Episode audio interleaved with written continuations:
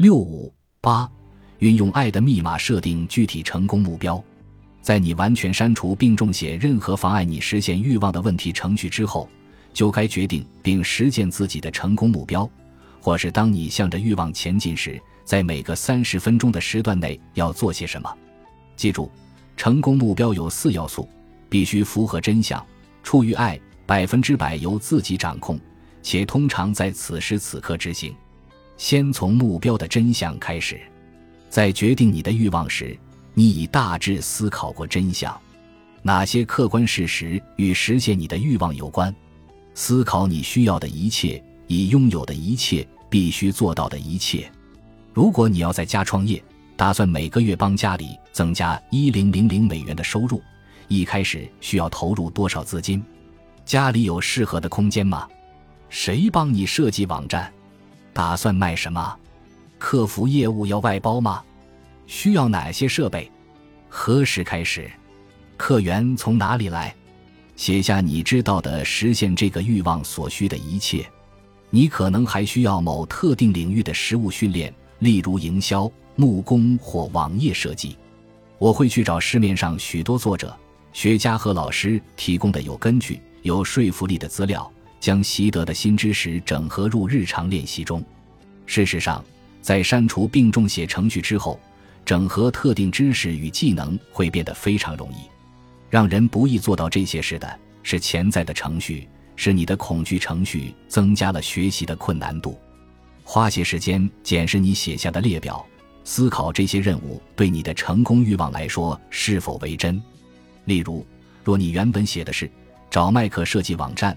但经过审慎思考，你不确定麦克是帮你设计网站的最佳人选，那就重写为：调查我这个领域的顶尖网站，或找出是谁帮莫妮卡设计网站的。总之就是采取任何和逻辑的步骤，找出与自己需要做的事有关的真相。现在来看爱的部分，你列出的每项任务都要考虑自己能否在心中有爱的情况下完成，如此一来才能创造各方皆赢的局面。没有一方是输家，否则剔除那项任务，或者想办法让自己在爱中执行。写下所有能在爱中完成的任务，并详述该如何执行这些任务，以创造相关各方皆赢的局面。检视这份列表，思考每项任务是否确实出于爱。你的清单切合实际吗？例如，若你想雇佣自由工作者来分担业务，也找到了最便宜的人力。却不确定他们要求的是否为专业人士的合理薪资，你也许会决定把外包某某工作这项任务从雇佣某公司的自由工作者改为调查自由工作者的合理费用。此外，前面列出的每项任务都百分之百在你的健康掌控之下吗？换句话说，接下来的三十分钟内，你可以在符合真相且出于爱的情况下，顺利完成每项任务吗？或者，每项任务的完成取决于你无法控制的状况，或必须凭借意志力来追求你期待的最终结果。这个步骤是见真章的关键，因此请容我一一解释。接下来还是举前例说明。假设为了顺利在家创业，你之前列出的任务有一项是与电话公司洽谈增加一条线路，并转为小型企业账户，这似乎符合成功目标的每一项标准。符合真相，出于爱，而且百分之百在你的控制之下。可是，一拨打电话，你就立刻困在语音服务的流沙里，电话一直转来转去，你还得不断听从指示，输入你那个超级机密的客户代码。大约二十分钟后，你根本远离了爱、喜悦与平静。如果你与常人无异，就会感到挫折、恼怒，想把电话扔出窗外，放声尖叫。为什么？因为虽然你可能以为自己的目标是打电话给电话公司洽谈增加电话线路及变更为小型企业账户，你的怒气却明白表示你隐藏起来的真实目标另有其事。你真正的目标是快速且轻松地达到变更为企业账户及多一条电话线路这个最终结果。换句话说，你变成把焦点放在最终结果而非过程，因而切换到不健康的控制。现在你追求的已非成功目标，而是压力目标。记住，你的内在状态泄露了你真正的目标。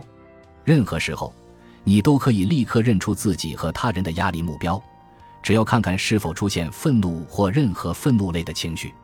当你想尖叫、想把电话扔出窗外时，就可以确定，对于让你生气的那件事，你设定的是压力目标。那么，该如何将这个压力目标转换为成功目标？在尚未拨打电话公司的号码前，就要决定你的目标不是尽快且尽可能轻松地申请到新的电话线路和账户。事实上，你完全无法控制这件事。你的具体成功目标是要怀抱着爱打这通电话。并在接下来的三十分钟里专注于当下。我不是在开玩笑，这么做有何不同？在拿起电话前，你就要对自己说：打这通电话要花多少时间就花多少时间。我可能得等很久，在语音服务里转来转去，甚至可能中途断线。这些是我无法控制的。我能控制的是怀抱着爱打这通电话。当我真的和电话公司的业务员通上话时。